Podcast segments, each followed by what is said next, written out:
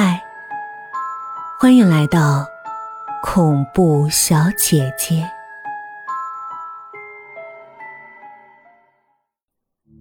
嫁妆。周斌一边开车，一边暗叫倒霉。山路崎岖，他开的破五菱面包车后面拉着一个近两米长的大木箱子，箱子里装的不知道什么破铜烂铁。随着颠簸，叮铃咣啷，似乎有金属撞击的声音。下午三点，送货员周斌接到老板的任务，要把这一箱子嫁妆从镇上运到山后的石峰村。只有一条蜿蜒的山道通往村里，山路十八弯，一个多小时才来到那儿。这到底是多么狠心的父母，能把闺女？嫁进到这山沟，找对了门户之后，出来迎接的是一对一脸愁苦的老人。他们对车内的木箱一筹莫展。我是送货的啊，我不是搬运工，让你们家年轻的人出来办。周斌没好气儿的说。老人木然的说：“家里。”就我们俩人了。周斌往屋里张望，果然冷冷清清，丝毫没有办喜事儿的样子。周斌叹了口气，挽起袖子把箱子拖了出来。他累得龇牙咧嘴，终于把箱子搬到指定的东屋。周斌气喘吁吁的回到车上，却怎么也打不着火了。老人家在一旁看着，也满脸替他着急。这附近有修车的吗？周斌没什么信心的问。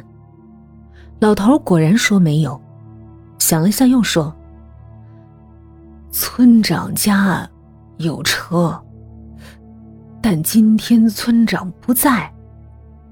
明天等他回来，你可以坐他的车去镇上。”现在都下午四点了，冬天呢天短，快擦黑了。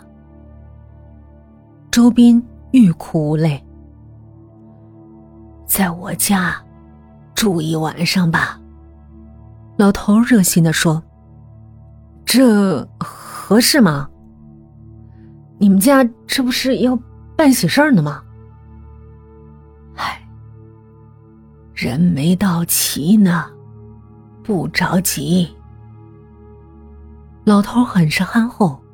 周斌走下车，瞥见老太太在门后的阴影里站着，正上下打量着他，眼神儿让他心里发毛。老头把周斌领进东屋。这屋啊。平时没人儿，你就在这儿凑合一晚上吧。周斌扫视一圈，除了刚才他搬进来的箱子，就只有一张床和一个衣柜。一路劳顿，周斌也的确累了，躺在床上裹起被子，不一会儿就睡着了。不知道过了多久。他听到老太太在院里嚷了一声：“你听，有声音了，是不是？”“不是。”老头沉声喝止了老太太：“听错了，别瞎想了。”然后两人陷入沉寂。片刻之后，老太太悠悠叹了口气，慢腾腾的走回堂屋。老头敲了敲周斌的门，周斌彻底清醒过来，应了一声。老头端着两个馒头和一盘肉进来，带着歉意说：“没什么像样的东西，杀了只鸡，垫吧垫吧再睡吧。”周斌的确饿了，把饭菜搁在木箱上，吃了起来。老头没有要走的意思。周斌未料他们还特意杀鸡待客，非常过意不去，尴尬的问：“一路匆忙，忘了您贵姓了？”“我姓陈。我看你呀，也就二十出头，你就叫我陈伯吧。”“啊，呃，陈伯。”这嫁妆都到了，喜事儿啥时候办呢？人差不多齐了，明天就办。那我看咋没提喜字啥呢？是忙不过来啊？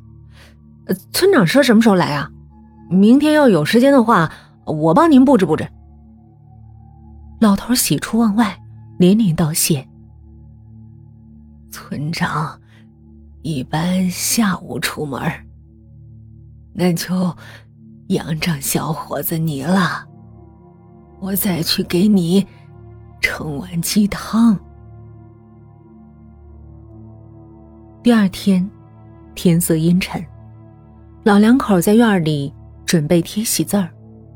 周斌先去车里打火，依然打不着，只好回到院子看他们干活。双喜字儿有些古怪，周斌仔细一瞧，原来那两个大红喜字儿各有一点儿是白色的。这喜字儿掉色了，换一套吧，不吉利。周斌提醒道。陈伯看了一下，皱了皱眉头说：“啊，好像是有点没好。”哎，没有多余的，讲究用吧。周斌笑笑，心想：这穷人还真是不讲究。站在椅子上说：“爬高的活我来吧。”陈婶突然问：“晚上睡觉，听没听着什么动静啊？”周斌一愣：“啊？”我我睡觉特别死啊，一觉就到天亮了。陈婶不甘心，接着问：“那箱子？”陈伯突然插话：“箱子没事吧？嫁妆都在里面，哦，我俩担心被人偷了。”周斌宽慰老两口：“放心吧。”钉子都好好的，原封没动。陈婶儿失望的叹了口气，把蘸了浆糊的调色递给他。忙了一阵儿，依旧不见新郎官露面。周斌按耐不住好奇心问道：“嫁妆都来了，这新郎什么时候去接新娘啊？”老两口默然不语。周斌。隐隐觉得有问题。过了半晌，陈伯才说：“小伙子，不瞒你说，我们是给死人办婚礼。”周斌差点从椅子上掉下来，脊背一阵发凉，叫道：“你，你咋不早说啊？”陈伯一脸愧疚，陈婶儿却抽泣起来。在农村，为死人办婚礼很流行。如果儿子没结婚就故去，父母未尽到责任，心里会一直不安。直到某个人家死了女儿，便通过中间人把尸体买回来，开棺合葬，就算尽到了心。也正因为介绍人从中获利，女尸的价格越炒越高。如果是门当户对的年轻姑娘，费用和真结婚都差不了多少。陈家老两口想必为此已经倾家荡产。想到这儿，周斌心中不忍，便没再言语。布置完堂屋，开始收拾东西。周斌站在椅子上挂彩带，眼睛瞄着昨天运来的大木箱子，心念一动，问：“那个女女方的那个什么时候送来？”陈伯干咳一声：“嗯，已已经送来了。”周斌心里咯噔一下，注意到陈伯和陈婶儿的眼睛都直勾勾的盯着木箱，他头嗡的一下子，直接从凳子上摔了下来。原来箱子里装的不是嫁妆，而是女尸。他和那女尸共居一室，睡了一夜。周斌不由得怒火中烧，冲着老两口就吼了起来：“大老远的！”